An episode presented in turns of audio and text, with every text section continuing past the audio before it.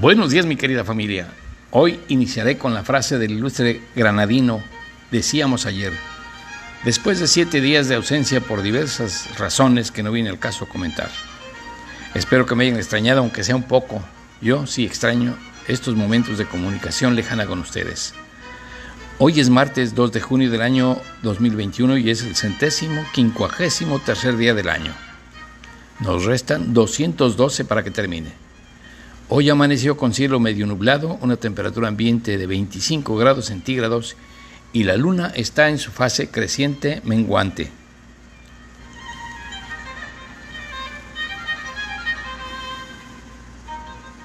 Hoy es un día dedicado al cronista deportivo y también al corredor. Es el Día Internacional del Cronista Deportivo. La creación de esta efeméride en el año 1995 surgió por iniciativa de la Asociación Internacional de Prensa Deportiva AIPS durante el Congreso Mundial de Quebec. Se eligió como fecha el día 2 de junio para conmemorar la creación de dicha asociación. No se trata solo de narrar noticias o eventos deportivos. El periodista deportivo contribuye a la promoción del deporte como un tema de interés general y educativo, fomentando, fomentando así hábitos deportivos que repercuten en la salud de las personas. Pedro Septién Orozco el Mago, el Mago Septién, corresponde a una generación de comentaristas deportivos cultos, respetuosos y autodidactas, todos ellos ya fallecidos aquí en México. Había otros muy famosos y también cultos como don Agustín González Escopeta, Fernando Marcos, Antonio Andere, Óscar el Rápido Esquivel, Manuel Seide, Francisco Rubiales, mejor conocido como Paco Malgesto, Alfonso Sordo Noriega, Pepe Alameda, Alejandro Aguilar Reyes, Frainano, Ángel Fernández, el doctor Manuel Loyo de Valdés, el conde Gustavo Armando Calderón, Ángel Morales Moralitos, Jorge Sonia Alarcón, Antonio Moreno Morenito, Fernando Luengas, Carlos Trapa Gabarrientos, Gilberto Fernández el Conejo Figaredo y Tomás Tommy Morales, contemporáneos de todos ellos y que es el único que sobrevive, bueno, ya no vive, ya, ya murió este señor Tommy Morales. Bien, es el Día Internacional también del Corredor. ¿Cómo se originó este día?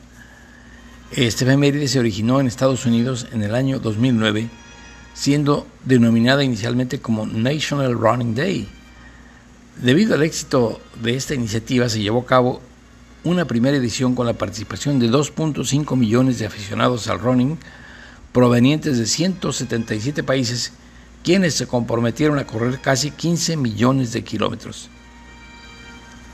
Debido a su gran éxito a nivel mundial, a partir del 2016, el alcalde de Nueva York lo declaró como Día Mundial del Corredor o Global Running Day.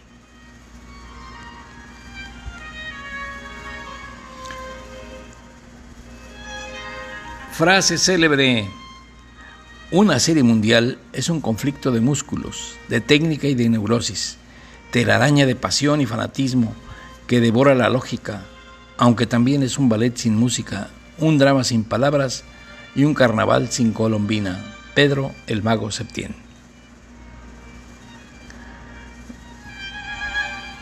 Efemérides nacionales.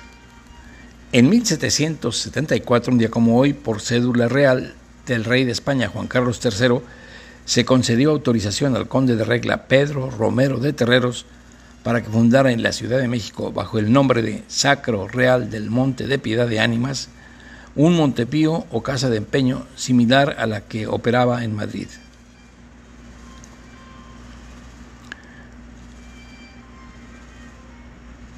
En 1537 en Roma el Papa Paulo III publicó la bula Sublimis Deus, donde decretó que los indígenas americanos son seres humanos verdaderos, dotados de alma. Imagínense ustedes nomás cómo nos veían, cómo veían a los habitantes de aquí. Y efemérides generales, en 1740 nació el escritor francés Donatien Alphonse François, mejor conocido como el Marqués de Sade. Destacó por su obra erótica y tratados filosóficos prohibidos por mucho tiempo. De su nombre se deriva el concepto sadismo. Este señor Donatien Alphonse François de Sade, quien fue conocido habitualmente como el Marqués de Sade, fue un filósofo, escritor y novel francés, nacido en la hermosa ciudad de París el 2 de junio de 1740. En sus obras, este escritor habló sobre una gran cantidad de temas eróticos sexuales, muchos de los cuales siguen siendo considerados tabúes en la actualidad. A pesar de ser un hombre muy activo en el tema de la experimentación sexual, el marqués de Sade también se consideraba a sí mismo como ateo, una idea que comenzó a cobrar una gran relevancia en la sociedad francesa de la época. Y un día como hoy, pero también de 1840, llegó a este mundo el novelista y poeta británico Thomas Hardy, quien perteneció al movimiento naturalista. Entre sus obras destacan Remedios desesperados y Lejos del mundanal ruido.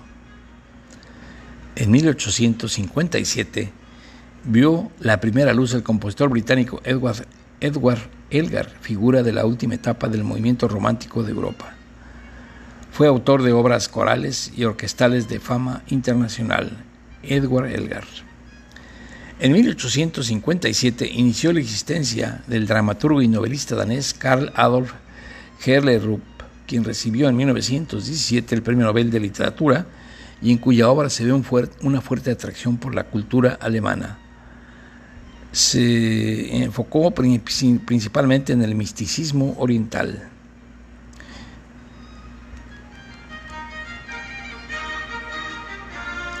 Y en 1875 el inventor escocés Alexander Graham Bell inventó un micrófono de membrana para su teléfono. En 1896, un día como hoy, el físico italiano Guillermo Marconi obtuvo en Londres la patente del telégrafo sin hilos, precursor de la radiodifusión de largo alcance. En 1906 ocurrió el nacimiento del arquitecto italiano Carlo Scarpa, uno de los maestros más influyentes de la arquitectura moderna en la segunda mitad del siglo XX. Y en 1929 vino al mundo el geólogo estadounidense Claire Cameron Patterson, quien en 1953 realizó el cálculo exacto, según se cree, de la edad del planeta Tierra y de los meteoritos. En 1933 nació el poeta y escritor uruguayo de tangos Horacio Ferrer, quien participó por muchos años al lado del argentino Astor Piazzolla su obra ha cobrado fama internacional. Y en 1953, un día como hoy, en la abadía de Westminster, en el Reino Unido, Isabel II fue coronada reina. En el año de 1963, en Arabia, el príncipe Faisal decretó la abolición de la esclavitud. Y en 1967 se publicó el esperado álbum de The Beatles, Sgt. Pepper Lonely Hearts Club Band en Estados Unidos y en el Reino Unido había sido lanzado un día anterior. En 1975 en Francia, más de 100 chicas de la vida galante ocuparon la iglesia de San Nicier de Lyon con el fin de llamar la atención sobre la escalada de violencia contra de ellas. Se declararon en huelga por ocho días y mantuvieron la ocupación de la iglesia por ocho días, cuando fue allanada por la policía. A partir de aquel día inició el movimiento a favor de los derechos de las trabajadoras sexuales. En 1889, en Italia, varios biólogos, en 1989, perdón ustedes, en Italia, varios biólogos descubrieron el mecanismo para crear animales transgénicos de laboratorio. Y a 60 años de la publicación, la historia de El Principito, del escritor francés Antoine de Saint-Exupéry fue estrenada como ópera esta obra en Estados Unidos en el año 2003. Y también en ese año, 2003, con la asistencia de unas 20.000 personas al maratón de 50 horas de baile, el Festival Bogotá en Colombia, entró al libro de récords Guinness como el espectáculo de, de danza más grande del mundo. En 2005, el escritor Ismail Kadar fue galardonado con el Premio Internacional Man Brooker, que reconoció la trayectoria literaria del autor. En el año 2008, algunos científicos británicos de la Universidad de Nottingham trabajaron en la creación de un banco mundial de ADN para salvar a las especies de animales en, en peligro de extinción. Y en el año 2014, en Madrid, España, el rey de España, Juan Carlos I, anunció en mensaje oficial a las 13 horas que abdica o que abdicaba en favor de su hijo, el príncipe Felipe, que reinará bajo el nombre de Felipe VI de España.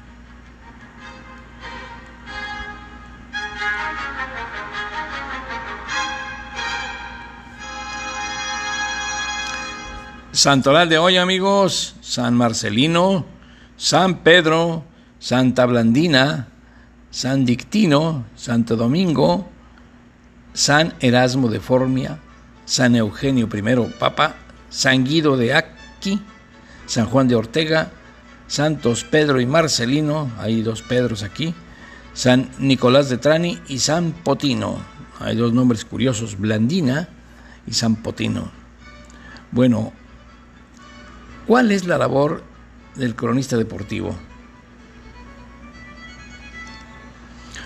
Pues la labor del cronista deportivo no se centra únicamente en informar sobre las noticias y eventos deportivos, sino que va más allá, propiciando la generación de debates y coloquios basados en el contenido de la información transmitida. Contribuye a fomentar la práctica deportiva y crea o debe crear la afición a los deportes. Una parte de estos profesionales de la información Trabajan en la sección deportiva de periódicos y revistas, redactando artículos relacionados con los acontecimientos deportivos e información de interés sobre atletas y deportistas. Por otra parte, encontramos a periodistas deportivos cuyo campo de acción es el terreno del juego. Narran los eventos deportivos y Juegos Olímpicos transmitidos en directo por radio o televisión, con particular énfasis en el desarrollo del evento deportivo y el desempeño de los jugadores y atletas. Uno de los cronistas deportivos que más conozco y que me gustaba escuchar desde niño fue el mago Septién. Pedro Septién Orozco era su nombre. Nació en Santiago de Querétaro en un 21 de marzo de 1916. Fue un legendario locutor y renombradísimo cronista deportivo, ícono y figura central de las crónicas de periodistas periodísticas deportivas en México. Fue especialmente cronista del béisbol, disciplina de la que fue un gran apasionado, conocido como el dinámico Mago Septién. Desde su juventud fue famoso por su vasto conocimiento sobre la gran mayoría de los deportes, en especial el béisbol de las grandes ligas de béisbol estadounidenses. Era capaz de citar jugadas y estadísticas de juegos de los años 1920 o 30 de forma vívida, parecía que había estado ahí. Recientemente también era conocido como el Marqués de Querétaro por antecedentes provenientes de la Casa de los Habsburgo y fue tío de Rafael Septién, pateador del equipo de fútbol americano estadounidense Los Ángeles Rams y luego con los Dallas Cowboys en los años 80. Fue el primer locutor de XEQ, donde comenzó su carrera en el micrófono en 1939 y entonces fue el narrador famoso cuando el béisbol tuvo una fabulosa era en la década de los años 40, cuando Jorge Pasquel dio la oportunidad de ver a los mejores jugadores de raza negra que no tenían lugar en las ligas mayores, sin faltar la campaña de 1946, la llamada temporada de oro, cuando el magnate veracruzano le hizo la guerra a las grandes ligas y trajo a varios estrellas blancos estadounidenses. Como entonces no había aquí en México transmisiones directas desde los estadios, de las ligas mayores, por supuesto, Pedro Septién, el mago, deleitó a los aficionados mexicanos con reconstrucciones de los partidos desde el estudio, con los gritos de los aficionados de fondo, que era un disco manejado por los operadores. De esta manera reconstruyó cientos de juegos y peleas de box que lo ayudaron a convertirse en el número uno. Ya cuando se tuvo las transmisiones directas desde los estadios americanos, el mago tuvo su primera serie mundial desde Nueva York en 1953 al lado del Canel, lo recuerdan, el narrador famoso en América Latina de los Juegos de la Gran Carpa en español. A pesar de los, al pasar de los años, formó parte por mucho tiempo del grupo de Televisa que pasaba los Juegos con narraciones desde los estadios, sobre todo las series mundiales. El mago Septién tenía como ídolo a Baby Ruth y contaba las proezas de esa leyenda que sigue vigente y de sus queridos Yankees.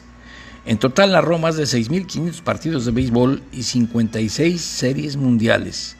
siendo la primera en 1939 entre los New York Yankees y los Cincinnati Reds. En su honor existen aquí en México dos estadios de béisbol con su nombre, uno en la población de Pacho Nuevo en el estado de Veracruz y otro en la ciudad de Querétaro.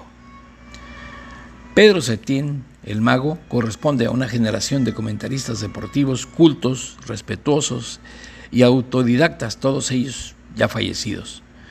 Mencionaré algunos de los más famosos, o de los que tengo aquí.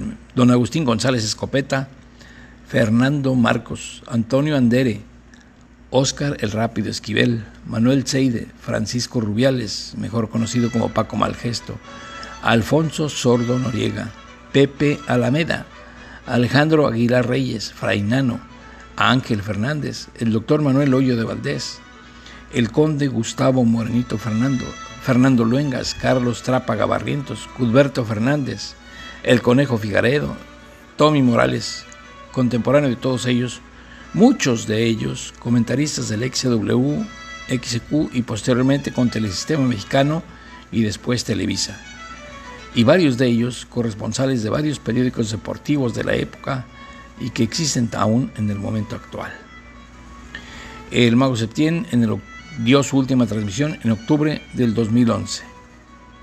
Con su partida se acabó una época de maravilloso ingenio con su adiós hizo más grande el abismo entre el periodismo con sustancia y lo vacuo del periodismo actual.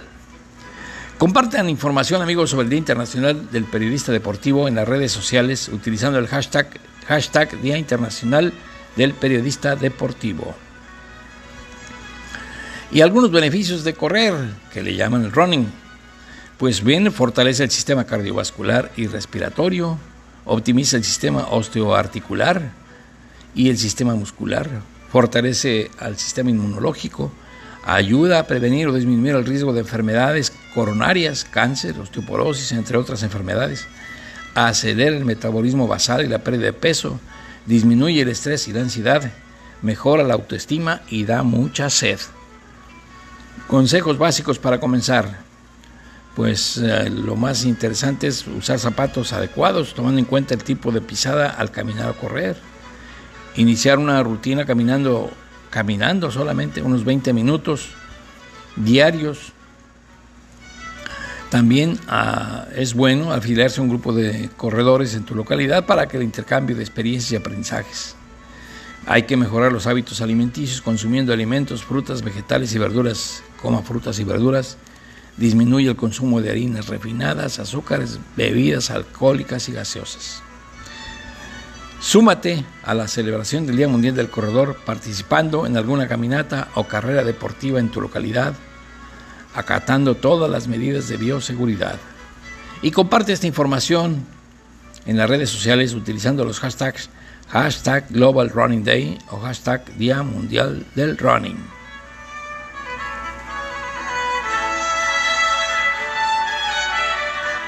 Es cuanto mi querida familia. Les dejo en este esplendoroso día, les mando un fuerte abrazo, todo mi afecto y mi cariño y nos estaremos viendo el día de mañana. Hasta la vista.